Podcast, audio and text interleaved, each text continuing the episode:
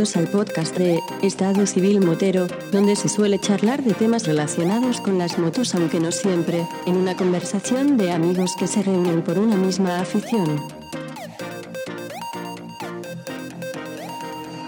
Siete caballos de Bonanza. ¿Escuchas o no?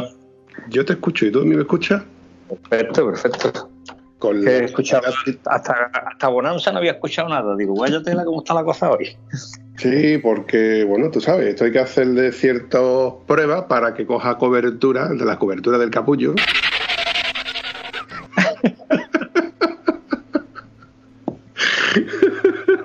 Ahora, Oye, ¿por qué, episodio, ¿por qué episodio vas escuchando todo esto? Porque yo creo que tú vas retrasado todavía, ¿no? sí, no, no me he puesto, pero es que me pasa, ¿cómo te digo? Que cuando voy en el coche, cuando tengo tiempo y voy escuchando y tal y cual, me da pena de que se me acaben, ¿sabes? Entonces me, me dosifico para... Lo estoy escuchando, y, y como lo estoy escuchando como ahora, ¿no? Que llevo puesto los cascos y estoy viendo una cosa, estoy viendo otra, y me habla uno, me habla otro, no sé qué. Después le tengo que dar para atrás, ¿ves? Entonces lo hago cuando voy conduciendo y ya está, ¿eh? En fin, Con- creo que voy por el 11, no, el 12, pero había alguno que, había uno que me lo, lo paré por lo mismo, para regodearme con él, para que no se me fuera a borrar el episodio completo, que es uno de los de Gonzalo y el Dakar, me parece. Que no lo he terminado de escuchar para poderle dar para atrás y escucharlo otra vez. Ese es bueno y de hecho tengo que hacer una, no una segunda parte, pero yo sé que podríamos sacarle un poquito más de punta a ese tema. Entonces, eh, reconoce que has descubierto el mundo del podcast. Gracias a mi querido amigo Vampi. Pero no, te confieso que son los únicos que escucho. Los nuestros los escucho por mm, decir, vamos a ver, ha quedado bien, ha quedado mal, ha quedado pedante, me hemos metido la pata, ¿entiendes? Y de hecho le, estaba uno de los que había grabado yo contigo, lo- se lo puse con mi niña y le pregunté qué le parecía, o le pareció que como el tema le da igual, porque no le había gustado.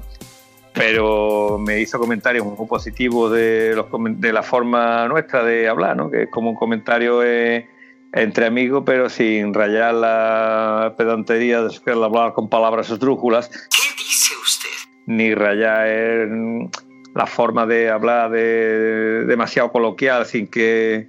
O sea, que estamos hablando como somos realmente, pero bien. A ella le gustó el invento. Sí, de hecho, los freeback que yo estoy leyendo últimamente, eh, lo que pasa es que no los puedo memorizar, ¿no? Y, no- ni tampoco voy a redactarlos.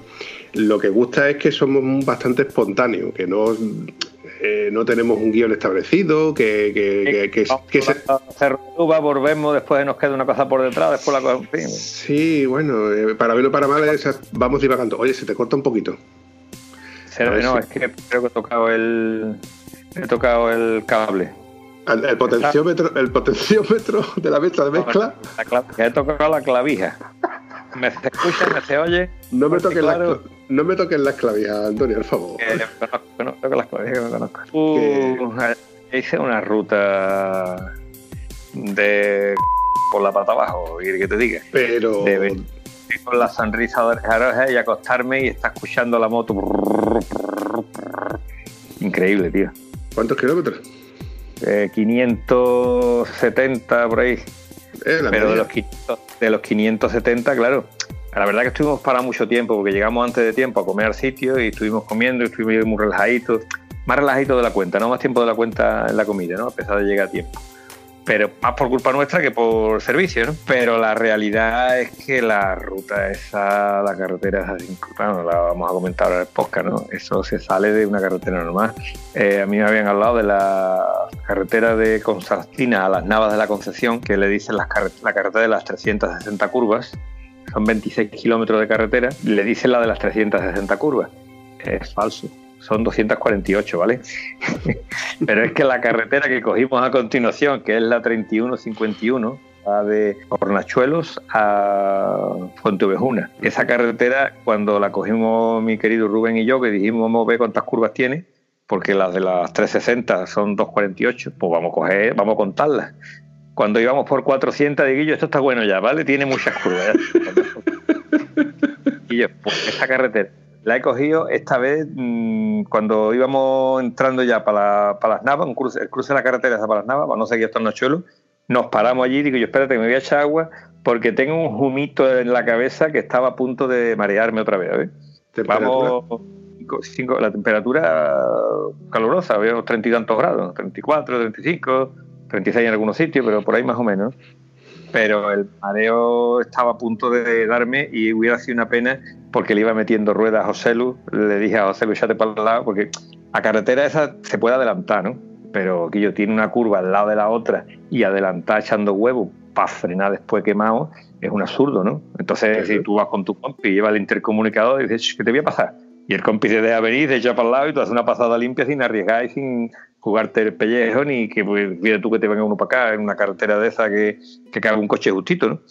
El caso que yo que disfruté, pero como un coche en un fangar. Y además de esas veces que tú llevas paso, ¿no? Que tú vas rapidito, que tú vas, que tú dices, hostia, pues yo voy más ligero que esta gente y yo voy igual.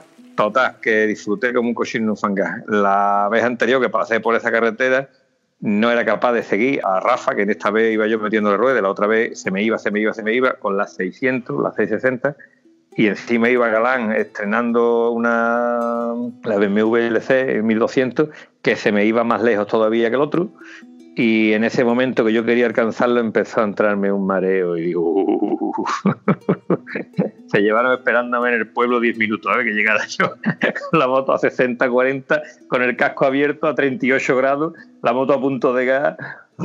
Si, si le daba más gas me entraba más aire más caliente y me cerraba el casco tenía fatiga así terminé el, el día ese la ruta. Y ya te digo que ayer fue todo lo contrario. Una medio pájara, ¿no? Sí, sí, sí, pero medio pájara. A mí me ha dado pájara por no haber comido bien, por ir rodando, rodando y de dar sudor frío y todas estas cosas. Me pasó en la carretera de Berroca. Yo decía, ¿qué está pasando aquí? ¿Qué está pasando aquí?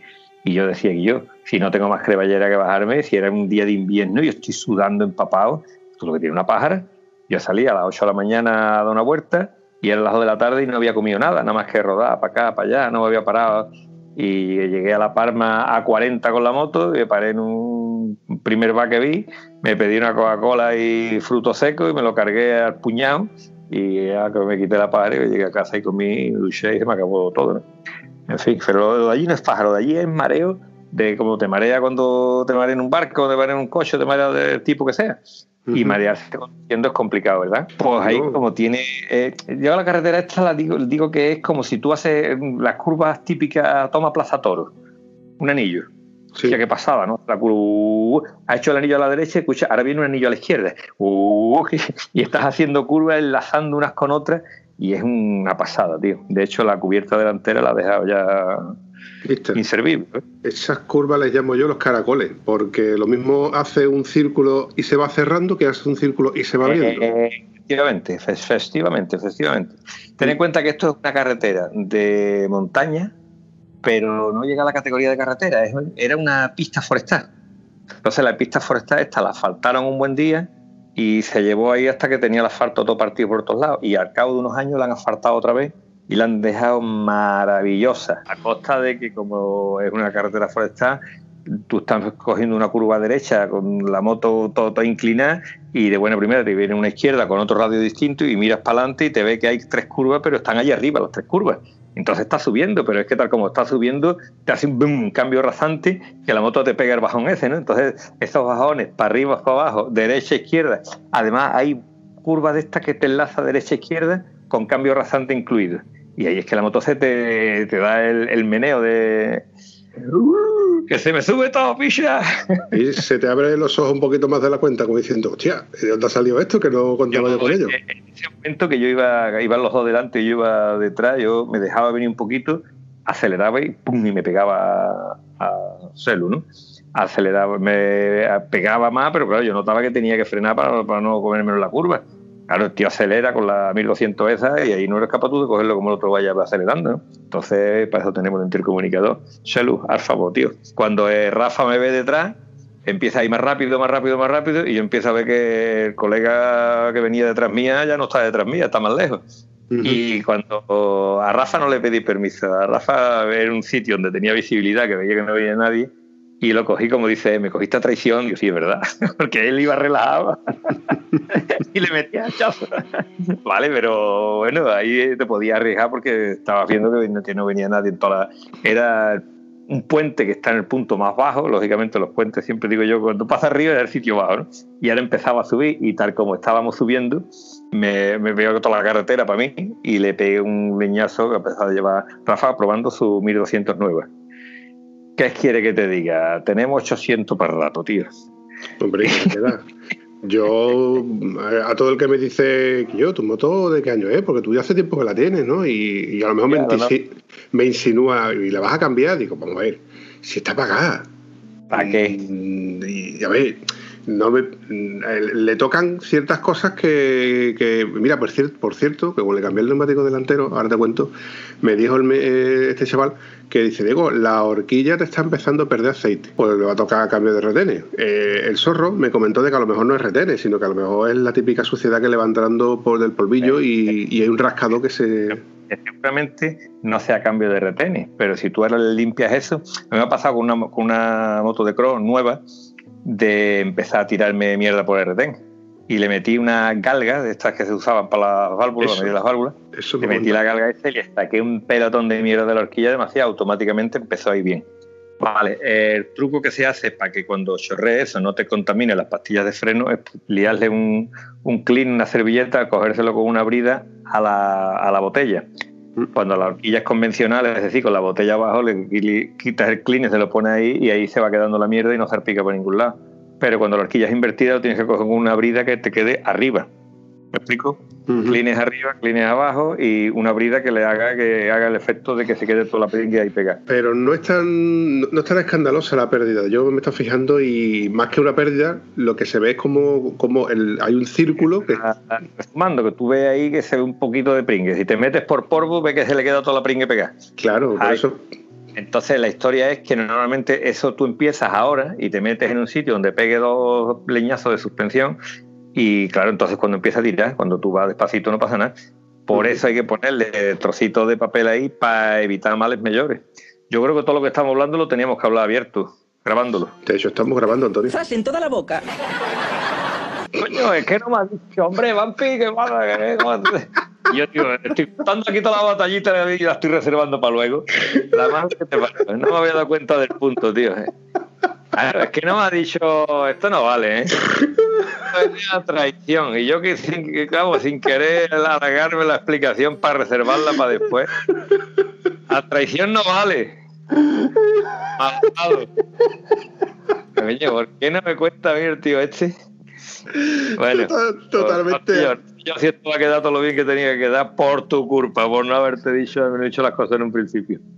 Totalmente traición, Antonio. Bueno, vamos, vamos, ya que está traición, voy a hacer la, voy a rebobinar, ¿vale? Voy a, voy a, contarlo bien porque no sé, creo que lo he contado muy a prisa. Un punto, vamos a ver, es que ha sido traición, pero es que tiene una, explicación. Cuando tú me has llamado hace unas horas, ¿tú qué me has dicho? ¿Para qué me has llamado exactamente? ¿Para decirme? A las cuatro empezábamos a grabar.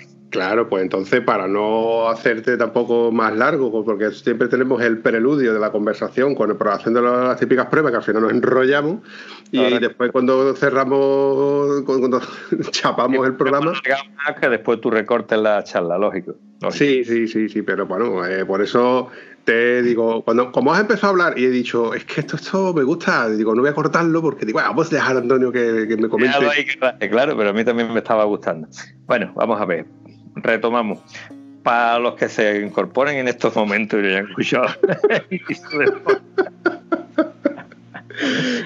a ver, eh, esta fantástica que tengo todavía la baba chorreándome por la barbilla, ¿vale? Eh, también hay que decir que nuestro amigo Mariano dice que a todo el mundo no le gusta ese tipo de carretera. Eh, Mariano, perdona que te interrumpa, porque es que cuando he dicho Mariano me ha sonado Mariano que yo conozco. ¿Puede ser el mismo? Nuestro Mariano, nuestro Mariano, dice que todo el mundo no le gusta la carretera de las 360 curvas, que es demasiado curva. Ten en cuenta que estamos hablando de eh, contadas 248 curvas en 26 kilómetros. ¿De acuerdo? O sea que son muchas curvas. Sí, sí.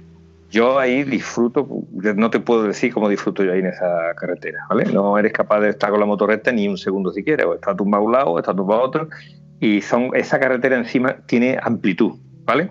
En esa carretera puede ir un camión para allá y otro para acá y cada uno por su lado sin problema. Es la carretera que va de Constantina a Las Navas. ¿De acuerdo? Es más ancha que nuestra maravillosa carretera de Berrocal. Y bastante más lenta. Con lo cual, eh, ¿qué quiere que te diga? A mí me gustan las curvas lentas, no me gustan las curvas rápidas. Eso de ir con la moto a 140 pueden pasar muchas cosas, ¿vale? A 60 te cae y te vas a hacer mucho daño. Seguro. Siempre, eso seguro. Pero es la mitad de las veces que te crees que vas lanzado, mira el cuenta kilómetros y vas a 30, vas a 25, vas a una velocidad, te digo, que vas en segunda, tercera, no, no, no, va, no vas a mucho más, ¿no? Pero te digo que para mí de esa carretera es el disfrute máximo, ¿vale? Estamos hablando de las 248 curvas que hay entre Constantina y Las Navas, ¿vale? Apúntalo, grábalo, altamente recomendable. De ahí en adelante te va de Las Navas, dirección Hornachuelos, hay un cruce que va hasta Fuente Ovejuna y ahí giras hasta Fuente Ovejuna. Si la otra carretera ya es una carretera de muchas curvas, eh, te digo, esa carretera empezamos a contar las curvas y cuando íbamos por 400 dijimos, mira, esto tiene mucha, ¿vale? No vamos a contar más. 400 curvas y nos faltaba carretera como más de la mitad. Esta carretera tiene unos 40 kilómetros, bueno, son 70 de Hornachuelos a, a Fontovejuna. La carretera 31-51. Grábatelo porque es de verdad lo máximo que vas a encontrar, para mí lo que máximo que vas a encontrar en carretera. Después vaya uno que la coja y diga que yo, a mí me gusta más la autopista. Yo le digo, pues, pues vale, pues tu gusto ahí, pero cada uno tiene el suyo, ¿no? Sí, sí. Para mí, de verdad, es algo increíble. Es como meterte en un circuito con altibajos. Yo qué sé, no tiene. Guillo, ¿tú crees que si yo hago un vídeo tú te vas a creer lo que estás viendo? No, ¿verdad? Pues, no, te pues viene el próximo día y ya está. Vamos a quedar en octubre para ir un día porque septiembre lo tengo muy atareado. Hablando de vídeo, como has comentado, eh, ¿tú has visto el vídeo que yo te he mandado? Mejor dicho, el enlace del vídeo que yo te he mandado. el último de, de donde había ahí acampado y todo esto. Eh, sí, ¿te suena? ¿No lo has visto? Empecé a verlo, pero no, no pude verlo estaba fuera y eh, se me colgaba el teléfono, ¿de por qué? No te lo he mandado in situ porque, claro, al editarlo un poco con un poco de música tal se va a los 300 y pico de mega y eso no merece la pena, pesa mucho como para estar compartiéndolo y que alguien lo tenga en un teléfono y ocupándole sitio. Por lo que he hecho es lo he subido a, a la nube y lo he pasado un enlace para que tú lo disfrutes cuando tú, cuando tú quieras. Y tenga, y tenga cobertura, claro. Sí, bueno, sobre todo cuando estés en casa y tenga wifi. Ahí está. ¿Pero has visto el principio? ¿Te ha gustado el principio? Sí, sí, sí, sí, me ha gustado, me ha gustado. Ya, te digo la verdad, me gustó nada más que cuando vi el título. Digo, bueno. no prometo, la verdad que me estaba, estaba inspirado con el, con, el, con el comienzo. Pues esto, como te comenté el, día que, coincidimos, para tomar para tomar el café, claro, yo tenía cosas que hacer por la tarde, entonces el, el ya cercano a Mértola, que Mértola está realmente a 98 kilómetros de, aquí. Lo que pasa es que esos 98 kilómetros no, en una autopista serían 50 mm, minutos mal contado, pero en las carreteras portuguesas y más de noche se convirtió en hora y media. Claro, yo. Esas carreteras de noche son para sufrirlas. Sí, sí, doy fe. Y, y, ahí voy, ahí voy, ahí voy con esto de que te iba a contar. Claro, yo salgo de, mi casa sobre las ocho y media, ya empaquetado, enfundado con el traje de Power Ranger negro, y salgo zumbando. Claro, yo sé que yo, como yo planifico mucho las rutas y planifico mucho los horarios y demás, yo sé que a las 20 y 48 minutos se va el sol. Lo bonito es que la parte de Villanueva de los Castillejos, del Granado, incluso un poquito antes de llegar a Mértola, ya es de noche, el sol está muy bajo. Eh, bueno, el sol ha desaparecido, tú nada más que ves todavía tienes luz, tienes luminosidad. Hombre, ya, ya la luminosidad ya parte del faro, pero que todavía ves el cielo del color del cielo, eh, del, cielo al atardecer. Pero hay una cosa, mira que yo lo pasé mal llegando a Mértola, pero solamente el mero hecho de llegar a Mértola, tú sabes que al llegar a Mértola te coges una curva hacia la derecha, ya ves hacia el horizonte el río Guadiana, en Mértola, pues imagínate, el sol ya escondido solamente el pequeño reflejo del horizonte por encima de las montañas y ver el río Guadiana con los cuatro o cinco veleros que tiene eh, y, la, y el pequeño pueblo de Mértola iluminado por esas luces amarillas, solamente la imagen que yo te estoy diciendo, te lo puedo contar, pero eso hay que vivirlo. Exactamente, no, no es... Ahí voy con lo que tú me estabas contando, dice, te hago un vídeo y sigues sin apreciarlo. Pues yo te hago una foto y sigues sin apreciarlo. Bueno, pues claro, desde Pomarao hasta Mértola, porque es en Mértola donde nosotros decimos la, este, esta inclusión, pues te puedes imaginar, ¿no? El GPS te dice, venga a derecha, te venga a izquierda, venga a curva, venga a curva, venga a curva. Yo las curvas más o menos las recuerdo porque todas estas dos semanas he estado haciendo al menos dos veces por semana esa misma ruta. Pero claro, de noche cambia el cuento y de noche todos los gatos son pardos.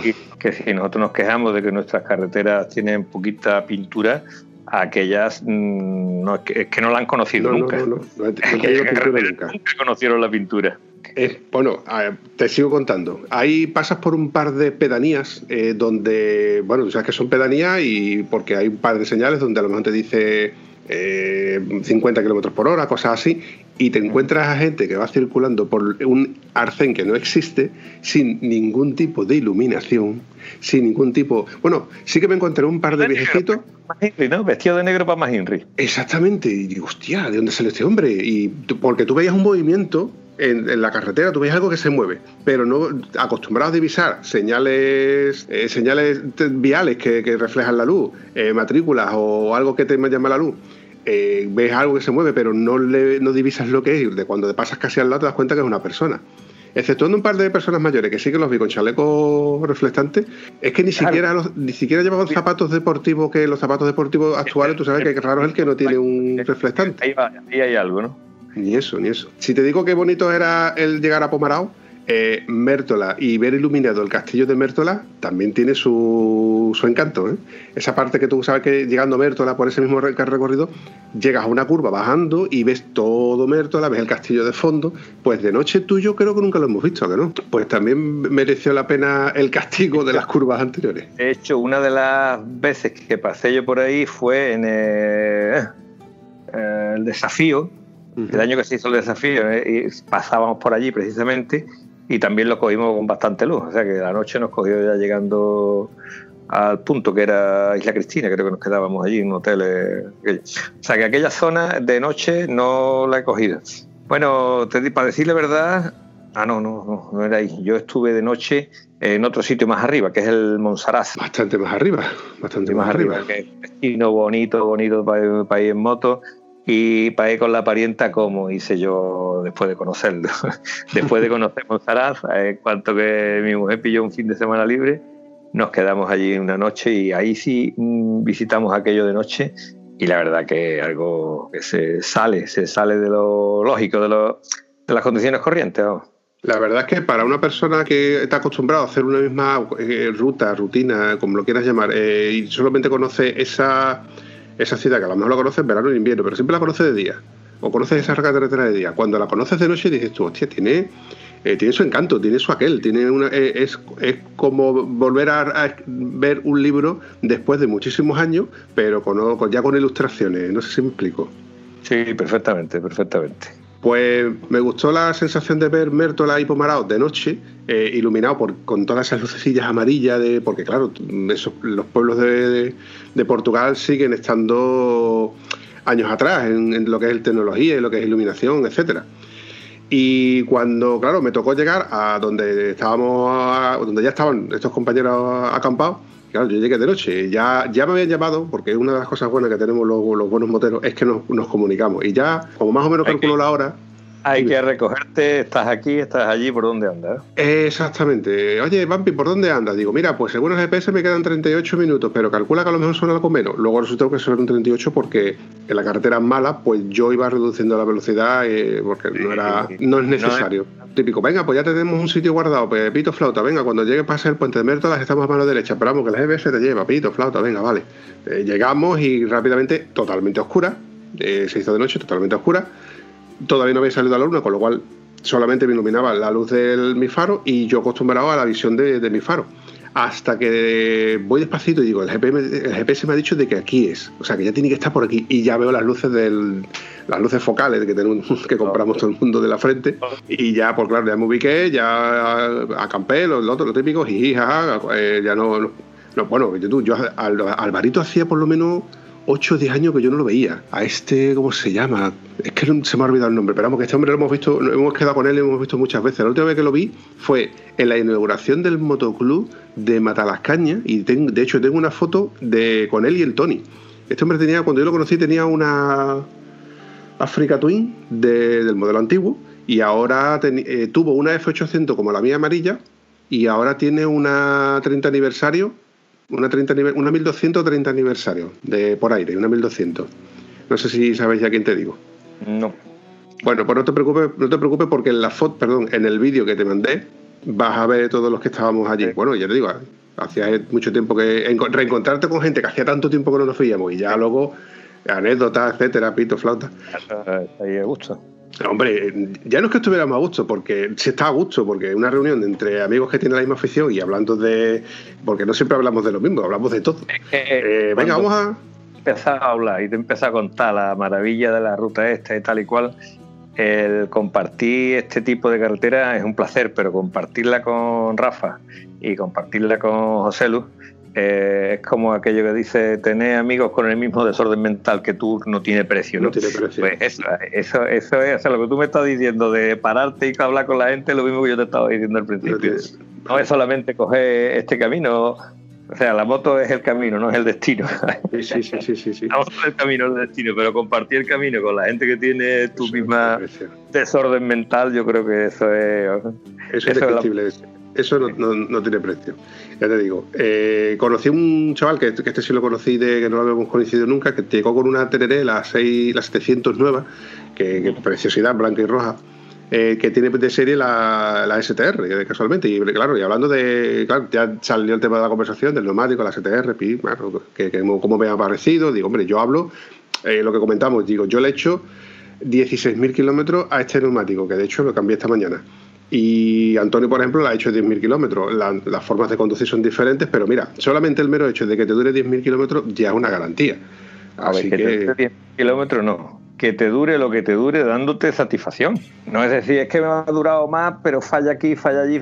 Cuando hablan los chicos de los maravillosos neumáticos, estos eh, motoceta, traccionatos, no sé qué, hablan que le sacan una kilometrada tremenda pero todos coinciden en decir que yo, si llueve, ten mucho cuidadito. Los neumáticos que está diciendo, los STR que yo, si llueve, que llueva. eso va genial. Eso va genial en seco, mojado. Y si te sale, también como dice el, el Feliu, que esa goma no sirve para campo, o ve, no sirve para campo, como la llevas tú, macho. ¿Quién es capaz de llevar la, la 800 por encima de las 6.000 vueltas que es donde andas? Yo nunca he la moto de 6.000 vueltas. Cada goma adecuada para cada persona. Yo digo que si la moto te da satisfacción, la goma te da satisfacción y tú un poco menos que te dure, pero que te dé satisfacción, ¿no? Vamos a partir de la base de que Isaac Feliu tiene un taller y él tiene la facilidad de que él monta neumáticos, con lo cual él mm, no tiene inconveniente de que un neumático que le dura 10.000 kilómetros cambiarlo a los 5, con, media vida de, uso y disfrute. Entonces, nosotros, nosotros los mortales, los, tiesos, por así decirlo, eh, tenemos que exprimir cada uno de los euros que nos cuesta ese neumático. Eso es así, compadre. Eso sigue siendo así. ¿Estarás de acuerdo conmigo, no, Antonio? Estoy de acuerdo contigo en parte, ¿vale? En parte porque yo prefiero disfrutar una goma aunque me dure un poquito menos. Ahora, el problema es cuando la goma ya no te dura, no te da satisfacción, ya te está jugando el tipo en varias cosas y encima te dura menos. Bueno, pero no vamos a patrocinar más programas por distintas marcas, vamos a quedarnos como estamos. Me encanta, tío que me encanta y si tú le das más caña a la cuenta, te gusta darle más al acelerador, pues lógicamente te va a durar menos. Pero va a tener una vida útil el tiempo que la estés usando. Que eso es lo más, lo más interesante, que te dé satisfacción durante el tiempo que tú estés andando con, esa moto. Ayer venía un, amigo que venía con la Mercedes Durance, que la Nex, correcto. Esa goma a mí no me transmitió mucho feeling, no, no me acababa de gustar. Pero es que cuanto más vieja estaba la goma, menos me gustaba. Y la, esta, la Attack 2, la quité con los alambres afuera en el sentido estricto de la palabra. Con el tema del confinamiento, la voy a cambiar, la voy a cambiar, la voy a cambiar, no la cambié. Y la última salida tenía mm, alambres afuera, pero te estoy hablando de 3 centímetros de ancho, creo que te mandé la foto, ¿no? No, no, yo estaba en esa ruta contigo, Antonio. Pero es que la, goma, la moto seguía andando bien, que no te iba haciendo extraño, aquí me resbalo, aquí me agarro, que, que, esa goma seguía andando bien. lo que no me pasó con la Nex, y mira que la Nex encima me tocó en un sorteo, que estaba yo loco de contento diciendo, mira, voy a probar las Nex que me parece una goma buena. Menos mal que no me costó nada porque no me gustaron en ningún momento. Pues lo que te voy a contar te va a sorprender. Eh, a ver. O sea, mi idea era montar el 90-90-21 de Metzeler Next, que es un neumático asfáltico, 100% asfáltico, que tengo guardado, y un trasero que es un Mitas eh, 09 Dakar, que es un neumático de tacos, nada asfáltico, o sea, todo mm. lo contrario. Eh, vamos, que mm, quien me vea con la moto va a decir de qué vas, ¿no? Pero claro, de tieso, no eh, Sí, solo, solo, me faltan las dos alforjas que tiene la, el Apus Minicro, los abueletes en el, con las lecheras, para aparecerlo. eso le dicen angarilla en mi pueblo. Piña, le angarilla. Resulta que cuando llego al, taller, bueno, casi que llegamos a un acuerdo en el cual este amigo te tiene una Mercedes Next trasera que me lo deja al módico precio de 30 euros. Con la, con la, condición, evidentemente, de que yo monte porque yo lo hablé, por hablé, no, hablo también de las STR, que mm. yo voy a repetir con las STR. Así que tengo montada en delantero un STR para gastar el trasero, que es el E09 Dakar, y cuando termine de gastar el E09 Dakar, voy a montarle el delantero Bestseller Next asfáltico y el trasero Bestseller Next asfáltico, que solamente tienen unos 2.000 kilómetros para gastar un juego completo de Mercedes Next. Cuando gaste el, juego completo de Mercedes Next, montaré otra vez las STR, que ya tengo mi delantero en STR, y un trasero que compraré cuando le toque comprar. Siempre dolerá un poco menos el desembolso y, y vuelvo a tener otro neumático guardado en el cuartillo para gastarlo cuando pueda. Cuando venga bien. Hay que ver cómo nos guiamos y acabamos siendo tiesos, tío. Venga, mira que da vuelta a las cosas, los temas al final la conversación es de tieso, tío. Eso es así, compadre. Eso sigue siendo así. Eso así, compadre, eso así. es verdad, es verdad, Antonio. Y, bueno, y, ojo, ojo, porque nuestro buen amigo del alma, mm, del alma, del alma, Jesús Mari, no quiere colaborar en este programa porque dice que le da vergüenza delante de ponerse delante de un micro pero él podía sacarnos muchos temas sobre lo que es eh, sobrevivir. Eh, el motero que sobrevive siendo un pelao. Porque si el, o sea, el extremo del tieso es el pelao. Para los que para que lo, para que los entendáis. Esto es como cuando Dane Rovira decía eh, está el, una mijilla, una migaja, un, montón, un cacho, un pedazo, ¿no? Bueno, pues si yo, si yo, si, si yo antes tenía dinero porque, o sea, yo tengo una BMW porque me la puedo comprar con el Select, si no es que ni me la compro ni de coña, y de eso hace ya 12 años. Pero yo he seguido comprando mis chuches y poquito a poco porque más o menos a base de trabajar y a juntar, como todos los mortales. Ya con mi baja, como evidentemente mi poder adquisitivo ha bajado hasta un nivel en el que casi tengo que freír los huevos con saliva. ¿Pero que me estás, container? Pues me tengo, sobrevivo a base de arañar muchas cosas y me considero un tieso. No, no me cuesta, vamos, no me cuesta reconocerlo para nada. Y de hecho... No presumo de ese tieso, pero es lo que hay. Es lo que hay. Pero ya, y Jesús Mari, mm, él se considera pelado, que eso es un nivel superior. Eso está... Eh, yo tengo mi teoría, yo creo que él se considera, no, él ha optado por esa forma de vida porque le gusta ir de forma de vida así, no creo que eso sea real. Eh, no, no puedo coger la moto, no, no puedo coger la moto, no. Tú es que quieres irte con tu hijo a hacer fotografía al campo y te lo pasas muy bien. ¡Ole! Pero deja de buscarte excusas de que no, no puedo, no, no de qué. Tú te lo pasas mejor con el niño, pues disfruta del niño. Cuando el niño pase de ti, vendrá en busca mía diciendo, vamos allá de una vueltecita, Antonio. Ah, ahí está, ahí está. Y, la verdad es que yo lo echo mucho de menos porque eh, Jesús Mario, uno de los grandes handicaps que tiene es que te organiza unas rutas espectaculares y él de cabeza funciona. Él no ha usado, ni lo he visto nunca usar un GPS, pero mapeando, eh, leyendo mapas y, haciendo rutas mentales, el tío es un, es un máquina. Además, además, creo que la hace la penúltima ruta que salí con él, que estaba en el plan de no, no puedo, no, no sé qué, no, no sé cuánto. Le dije, Jesús, las mejores rutas que yo he hecho en bicicleta son las que iba contigo. Y de las mejores rutas que he hecho con moto, son las que he hecho contigo. Tú quieres dejarte ya de tontería y decir, como ve, yo entiendo que un tío no puede salir todos los fines de semana por las circunstancias tal y cual, pero que se te pase un año y se te junte con otro diciendo que no puedo, no puedo, eso no es real, tío. Eso no es real, pues viene el suelo, coño. No sale otra de los cojones. Es como, es un primo mío que tiene el cuello hecho una canasta. Eh, se daba un masaje, se daba esto, otro, yo tienes que entrenar, tienes que ponerte fuerte. Si tú consigues ponerte fuerte esta zona, te deja ya de doler.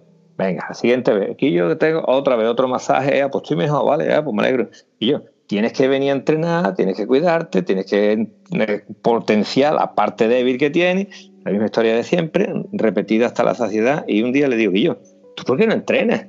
Y entonces se queda muy serio, me mira y me dice, pues ¿por qué no me sale de los cojones, primo? Digo, ve tú, eso es consecuente, ¿vale? eso es consecuente, no entreno porque no me sale de los cojones. Tengo dinero para gastarme en medicamentos, en días de baja y en masaje mm, tres veces más de lo que me voy a gastar en gimnasio, ¿vale? Pues eres consecuente, ahora te va a salir más caro, vas a estar con una calidad de vida inferior, etcétera, etcétera. Entonces, esto es prácticamente lo mismo. Si tú no tienes ganas, Mm, no tiene ganas, yo lo digo a mis alumnos, yo no soy ganadero, chaval, yo soy entrenador, las ganas las tienes que poner tú, tú vienes con las ganas de salir en moto, yo te ayudo, y vienes con las ganas de entrenar, yo te entreno, lo demás es distinto. Voy a romper una lanza a, favor de, de, Jesús Mari. Yo no creo que Jesús Mari no tenga ganas de salir en moto. Yo, evidentemente, pienso de que. Ninguna. Yo creo que más bien una, una excusa. A y no tiene gana ninguna. No, no, no, no, no, estoy de acuerdo, Antonio. Yo estoy en que él sí que tiene ganas de salir en moto, lo que pasa es que tiene otras prioridades y a lo mejor busca la excusa de que soy un pelado para no salir en moto. Pero. Salió ayer en moto. ¿Cómo sí, lo sé, lo sé. Salió ayer en moto y se fue a Málaga porque la campo de Málaga le encantaba. ¿Cuántas veces le habló yo de la 3151 que estaba bien? podía haberse venido allá a ver esa ruta. Pero él prefería la expansión, pararse a hacer la foto, esto, otro. que eh, ha cambiado las prioridades. ¿Vale? El próximo día que tú preguntes por él, está con el niño en alguno de los sitios donde estado haciendo fotos con la moto. Porque me parece muy bien. Hasta que el niño no se eche novio y mande el padre al carajo, ese tío no sabe más con nosotros. Oh, pues se va a tardar. Lo hemos perdido. Lo hemos perdido. no, no te preocupes que ya lo, recuperaremos, porque si algo tiene el motero, que el que es motero lo sigue siendo sin moto. O sea que si él consigue conservar su moto, y bueno, vamos, si no la ha vendido ya no la va a vender, evidentemente. O sea, a cambio de moto, pero que él no ha dejado de ser motero. Ella 300 días al año va a trabajar con la moto. Entonces, ya está. La pregunta es, eh, si va a trabajar con la moto y la guarda otra vez en casa, ¿eso es salir en moto? ¿Eso cuenta? ¿Eso cuenta como ser motero? ¿Eso cuenta como salir en moto o eso cuenta como que eres un pringado nada más? Cuéntamelo, cuéntamelo esto tú. en fin, eh, te vuelvo a contar se me iba un poco que lo tenía yo en, la retina, los de mm, cuando llegamos a esta zona de, acampada. Mm, eh, evidentemente es un poco más o menos lo mismo que, aquello, solo que con la virtud de que cuando tú llegas a un sitio de noche y no sabes dónde estás y más o menos te ubicas con la luz de la moto, ya luego apagas la moto, sacas tu linterna, eh, en este caso una linterna, de, cabeza, ni monté la tienda directamente ya, porque ya era, llegamos a hora de cenar, pues lo típico, saludas a la gente, jiji, jaja, cenas, eh, conversación y montas la tienda. Y mientras que estamos montando la tienda, vuelvo otra vez al, sitio donde nos sentamos, que la suerte es que este sitio tiene una especie de merendero, donde con lo cual había mesas y, sillones para tú sentarte. Eh, y estamos con la conversación y se me ocurre la felicidad de decirle a, José Luis, que era el único que tenía el foco encendido, José Luis, apaga el foco. Y apagué yo el que teníamos en la mesa, que es con el que nos hicimos la foto.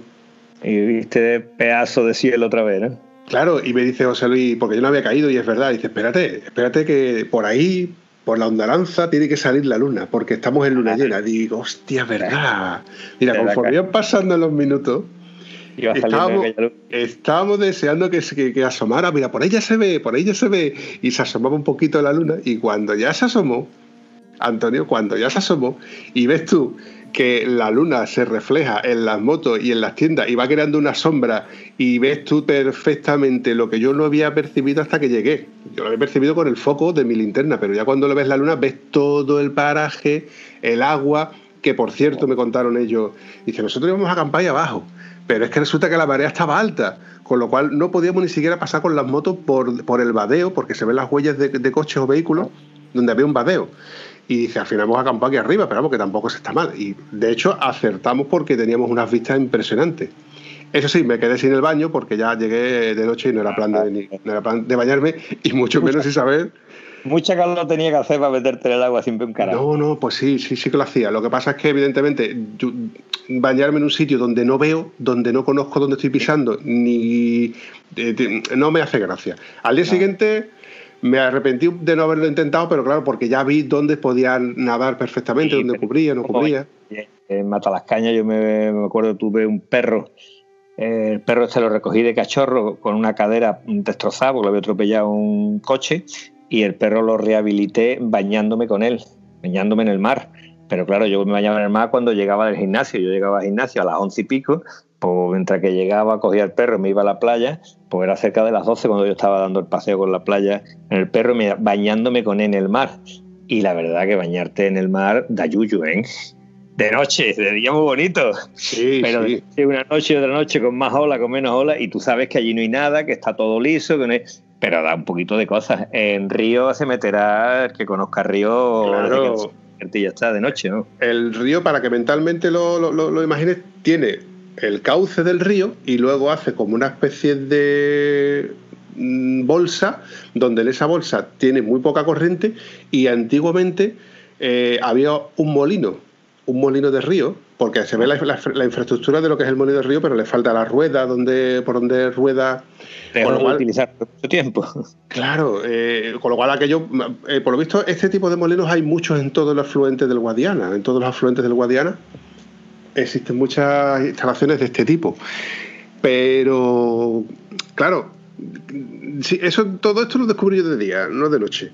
Y ahora sí yo decía, bueno, pues esto ya por lo menos sé lo, lo, que es, lo que no es. Y además es que está acá al lado, es lo más cercano que tenemos conforme llegamos a Portugal. Está aún más cerca que el de la cala pequeña, que fue lo del paraje este natural que yo te comenté, eh. más cerca aún que, que Pulo de Lobo, que está incluso más para arriba, este es que está en Mértola.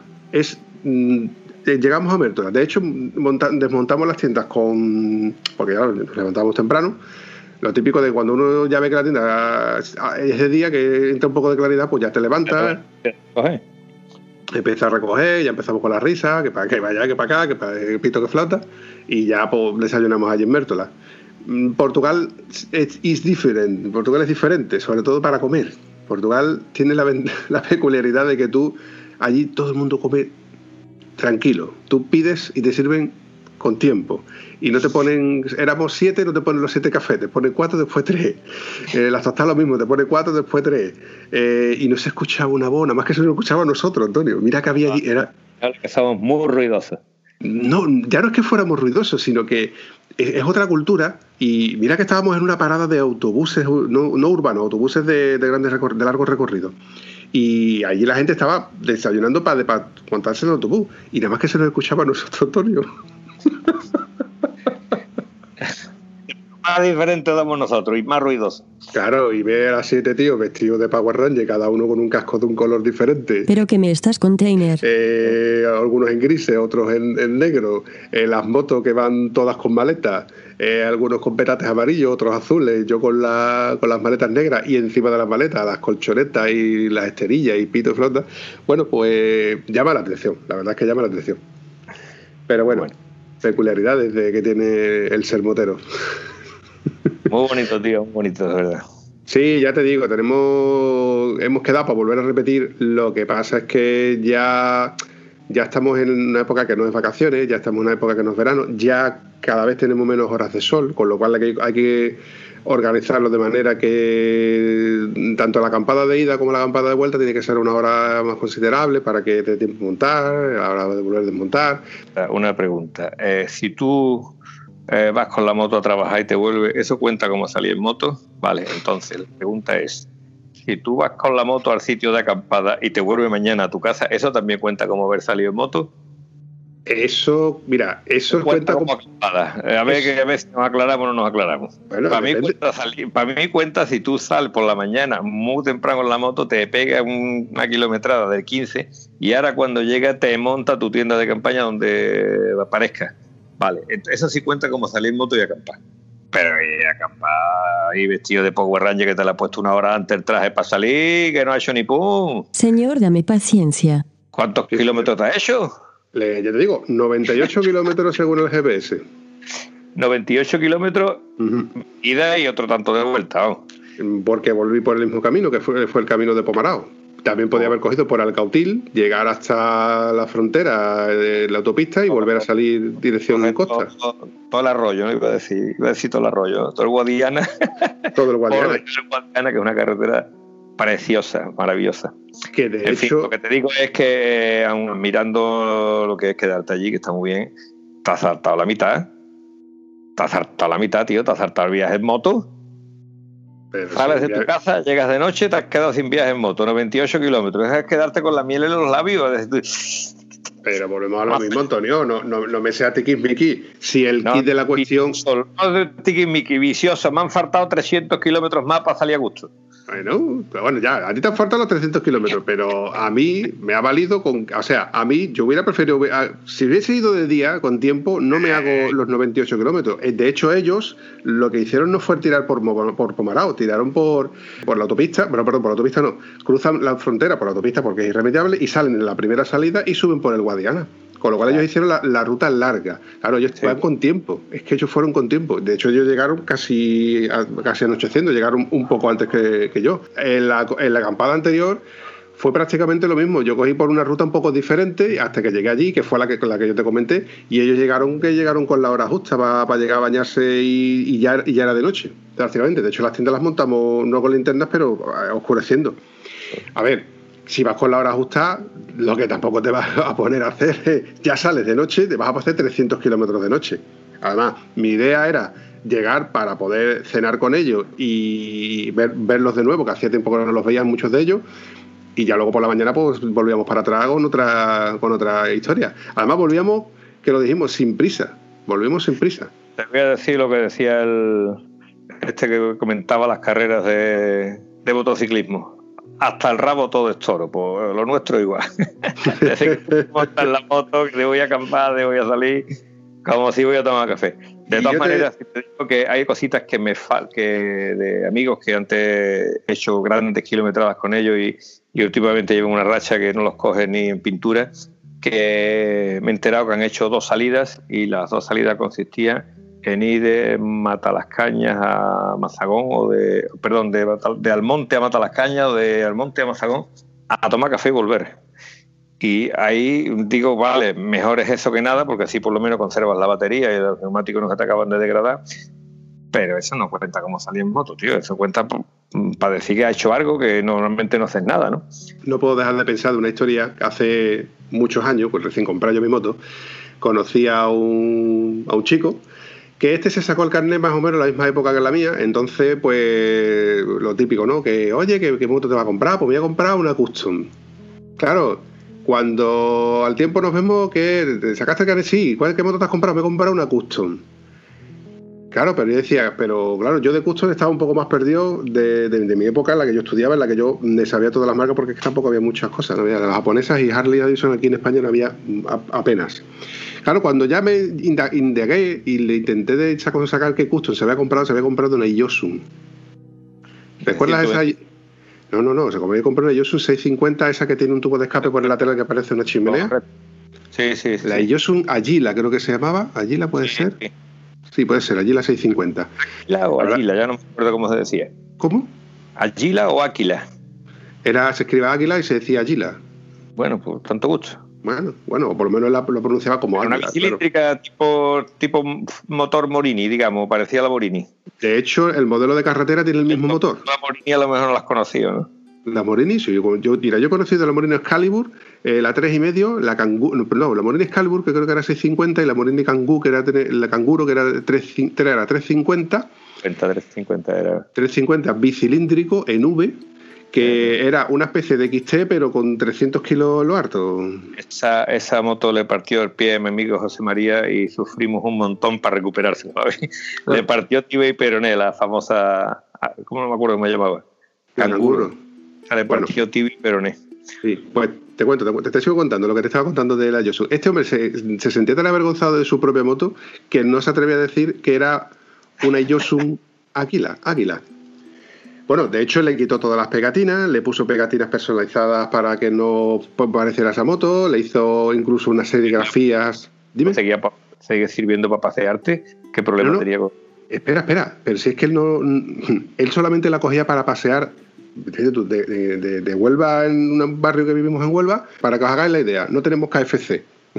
y si no tenemos KFC, no somos lo suficientemente grandes. Este la cogía para ir al centro a Pablo Rada a tomarse el café y aparcarla. O sea, pues, rutas locales 100%. Eh, exactamente, y si se iba a una concentración tenía que ser ir con alguien. Él solo no va a ir a ningún lado. Eso sí, fotos, todas las que tú quieras en las redes sociales. todas las que tú quieras en las redes sociales. Postureo. Yo, o sea, yo no sabía lo que era la palabra postureo hasta que lo conocía a este hombre. Bueno, total. Hay gente que usa la moto para ir a trabajar, hay gente que la usa para viajar, hay gente que la usa incluso para ir a comprar el pan, la gastan mucho todos los días para darse su fuertecita y luego la usan para, para ir a trabajar, la usan para todo. Y hay gente que solo la usa para ir a tomar café.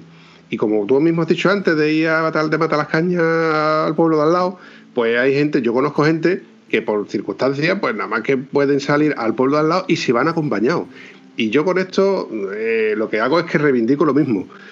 Intentad de salir, aunque sea para tomar el café, solos y un poquito más, y un poquito más, y un poquito más. Luego ya el invierno, ¿no? te da pereza salir porque hace frío, porque ha llovido. Y luego llega el verano y hace mucha calor para coger la moto. Y cuando vengáis a dar cuenta, han pasado 10 años, claro, tenéis un neumático. Perdona. Grados. Motoristas de 25 grados se llama ese. No, eh, no, es peor, es peor aún, porque luego te das cuenta que han pasado 10 años, por decir algo, y tenéis todavía el neumático de casa mmm, con, con, una durabilidad de a lo mejor 10.000 kilómetros, pero la has tenido que, que, quitar con 4 porque tiene un plano central brutal. Y al final resulta que dices, pues esto al final no era lo mío. Esto no es lo que parecía. Que todo el mundo es libre de darle uso a su vehículo, a su motocicleta, a su afición, como quiera pero que luego hay que intentar decir yo soy motero. Claro, tenés motero de barrio. Para eso no te hubieras, no te hubieras gastado 7.000 pavos que vale un, una moto y el seguro y demás. Que sí, que queda muy pintón en la, foto, pero yo qué sé, macho, cómprate una scooter. Eh, además, una vez, pa, tío, mi, mi, amigo, cuando teníamos las motos de cross, decía, no, voy a salir con la moto, pero es que la tengo lavada y se me va a ensuciar. Digo, Fernando, cómprate una Vespa que le limpias el carenado con un pañito húmedo y hasta la vez, hasta la espalita, te va a comprar una moto de creo que te va a manchar todo por todos lados, lleno de tierra y lleno de barro. También en conozco, fin. también conozco ese caso de, del que eh, no voy a sacar la moto porque es que está la carretera, es que está recién lavada y con el trabajito que me ha costado lavarla, si yo sé lo que cuesta el trabajo que cuesta lavar una moto y limpiarla y que no te pegas ni media hora ni, ni no, dos horas. Te la verdad, yo disfruto muchísimo más ensuciando la moto que lavándola. Pero que me estás container. Me gusta verla limpita, me gusta verla brillante. He hecho un chijetazo de VD40 estratégicamente en los plásticos, plásticos negros, en la llanta le da con un trapito, todo eso queda muy bien. Pero a mí lo que me gusta es ensuciarla de verdad, tío. Pero no ensuciarla que coja polvo la moto para en el garaje, es que se me ha llenado de polvo de no usarla. No, no, la llena de mierda, de polvo, de meterme por los sitios donde me he metido, por las carreteras que he cogido. He llenado la moto de barro de toda la porquería de la carretera, de dos pistas que has cogido, de dos cositas que te ha salido, pues si se ha llenado, se ha llenado. Manguerazo y para adelante. Mira, yo he sufrido en mis carnes ver a la avispa, la pobre, los seis meses que estuve más malo, que no podía conducir en moto, eh, dos dedos de polvo lo harto y la pobre no poder ni casi ni arrancar.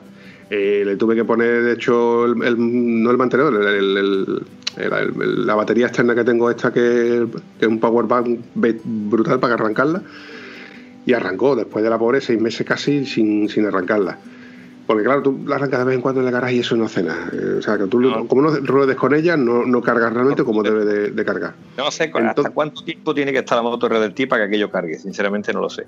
Cientos. A mí me la 650 cuando se me quedaba sin batería, la arrancaba con pinza y como estuviera 10 minutos la moto en ralentí mientras que me montaba todos los plásticos, el laberinto, ya la moto mmm, arrancaba sola pero la 800 ni 15 ni 20, tiene que estar andando con ella por ahí. Hay una norma no escrita en la cual dice que tienes que esperar a que salte el electroventilador.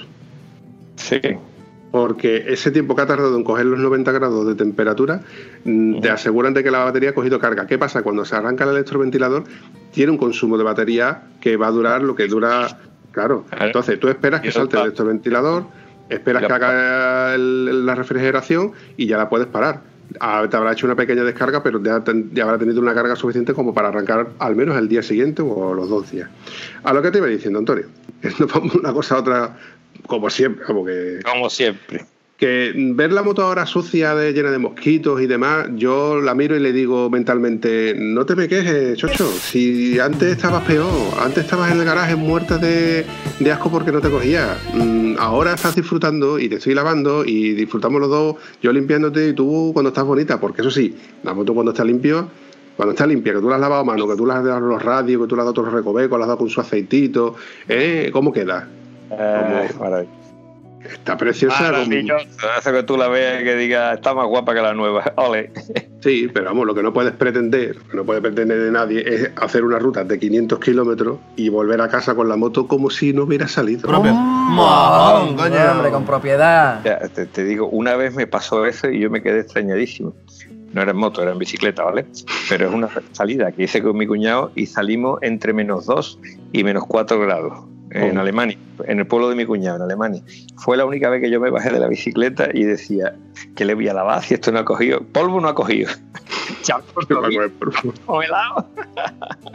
Iba por el campo como si hubiera hecho una ruta de carretera, pero ni polvo ni nada de nada. Había Claro. un tra- eso para hacerlo en moto hubiera sido interesante, porque era como una especie de cortafuego que había pasado una motoniveladora haciendo el cortafuego y nosotros subimos por ese cortafuego. Tenía una inclinación buena, pero no tanto porque lo podíamos subir con las bicicletas. Pero como cuando el cortafuego se hizo era mojado y después de que nosotros cuando nos estábamos subiendo no era mojado, sino era congelado, es decir, el- era una pista lisa como si fuera de asfalto y tú notabas que la rueda hacía un... Una ¿Qué es cosa rara. Claro, lo que hacía las ruedas nuevas que quedaron como si fueran unas ruedas viejas es que la rueda iba rompiendo los cristales de hielo. El barro estaba congelado y tenía una película de cristales de de hielo por encima. Entonces la adherencia era maravillosa, subiendo, bajando, no sé yo cómo sería. Iba agarrando que te cagas, pero mis cubiertas le quedaron que con una sola salida, que haríamos 60 kilómetros como máximo, eh, la subida del hielo pulió tacos ahí, a ver, los redondeos tela. En fin, bueno, Antonio, ¿qué te parece si vamos recortando esto y lo dejamos para la próxima salida? Que yo creo que la próxima salida ya habremos salido tú y yo juntos, ¿no? Yo espero que sí, pero deberías de decir algo, ¿no? No, ¿No va a decir nada? no voy a decir nada. Que bastante cachondeo ya sin haber dicho nada como para decirlo. Lo dejamos para la siguiente y dejamos esta pequeño incógnita ahí en el aire hasta el próximo Bueno, voy, a episodio. contar, voy a contar una cosa ya para despedirnos, para que vea que el que es un tieso sigue siendo un tieso. Eh, he pedido a mi amigo Gonzalo que me traiga el neumático Conti Attack 3 90-90-21 y va y me dice que por lo visto nada más que lo hay en código S y en código T. Ah, Una putada porque las motos nuestras, un lumbrera de turno, se le ocurrió ponerle código V. Código V es para ponerla más de 210, ¿vale? 210, 250, que es la velocidad que nosotros vamos normalmente a comprar pescado. ¿Qué dice usted? Que, que no hay neumático en esta fecha. Entonces yo pasé un viaje con mi amigo el Bumpy de 800 kilómetros por lo menos, nos vamos a meter en la buchaca, eh, con la que tengo que se le ven los alambres, no podía salir. No puedo apurar más lo que ya está apurado. Entonces he con un amigo mío y le digo, Luismi, tú que has puesto la Conti Attack 3, te voy a dar cambiazo de neumático. te quito el neumático delantero tuyo, te pongo el mío gastado y cuando venga el mío en código V, te lo pone- se lo ponemos tu moto y ya está. Y mi querido Luismi, en vez de dar un paso atrás, da un paso adelante, ahí lo que te haga falta, Antonio, sin problema ninguno. Entonces voy a tener neumático delantero para ir con mi amigo Urban Pi a un sitio que no podemos decir porque De si momento, crea de momento. Un sitio que no podemos decir por si crea adicción. Está feo, está feo. Quería contarlo porque tenía amigos, vale, eso sí que es un gustazo, tener amigos que te diga, bueno, le quita la goma a la mía y se la pone a la tuya y aquí no pasa nada. Eso no tiene precio. En fin, Antonio, lo dicho. Un saludo, campeón. Un abrazo y la próxima vez que hables conmigo me dices, ¿qué pasa, chaval? Para que yo sepa cuándo empiezas a grabar, que hoy me ha cogido traición. Ahí está, pues ya está, ya, ya está espabilado para, para que lo sepas. ¿Qué pasa, chaval? Me quedé esperándolo y no había visto nada. Y yo. Un abrazo, campeón. Un abrazo y por lo menos el viernes nos veremos. Sí, seguro que sí. Tempranito. Hasta luego, Hasta luego, campeón.